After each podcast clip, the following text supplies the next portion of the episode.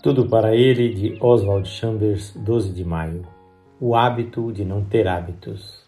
Se essas coisas são suas e se tornam abundantes em você, você não será estéril nem infrutífero. 2 de Pedro 1, 8. Quando começamos a formar um hábito, estamos plenamente conscientes dele.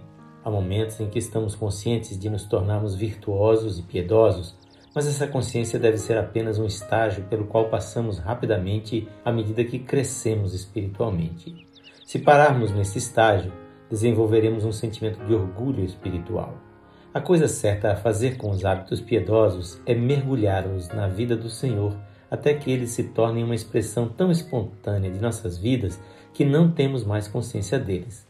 Nossa vida espiritual continuamente nos leva a focar nossa atenção interiormente para o propósito determinado de autoexame, porque cada um de nós tem algumas qualidades que ainda não adicionamos à nossa vida. Mas você corre o risco de fazer dos pequenos hábitos religiosos um Deus. Por exemplo, o hábito de orar ou ler a Bíblia em certos momentos do seu dia. Observe como seu pai perturbará sua agenda se você começar a adorar seu hábito em vez do que o hábito simboliza. Dizemos: Não posso fazer isso agora, esse é meu tempo a sós com Deus. Não, esse é o seu tempo sozinho com seu hábito. Há uma qualidade que ainda está faltando em você. Identifique sua deficiência e, em seguida, procure oportunidades para trabalhar em sua vida a qualidade que está faltando.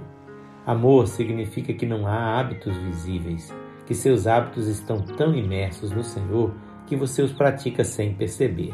Se você está compenetrado e focado em sua própria santidade, você se limita a fazer certas coisas, coisas das quais Deus não está restringindo você de forma alguma.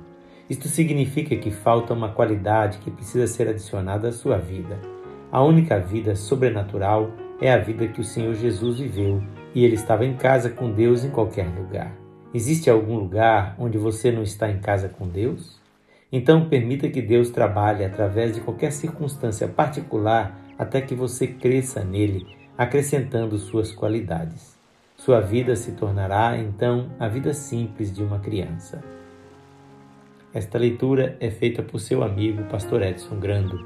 Que o Senhor Jesus encha de alegria e paz a sua vida.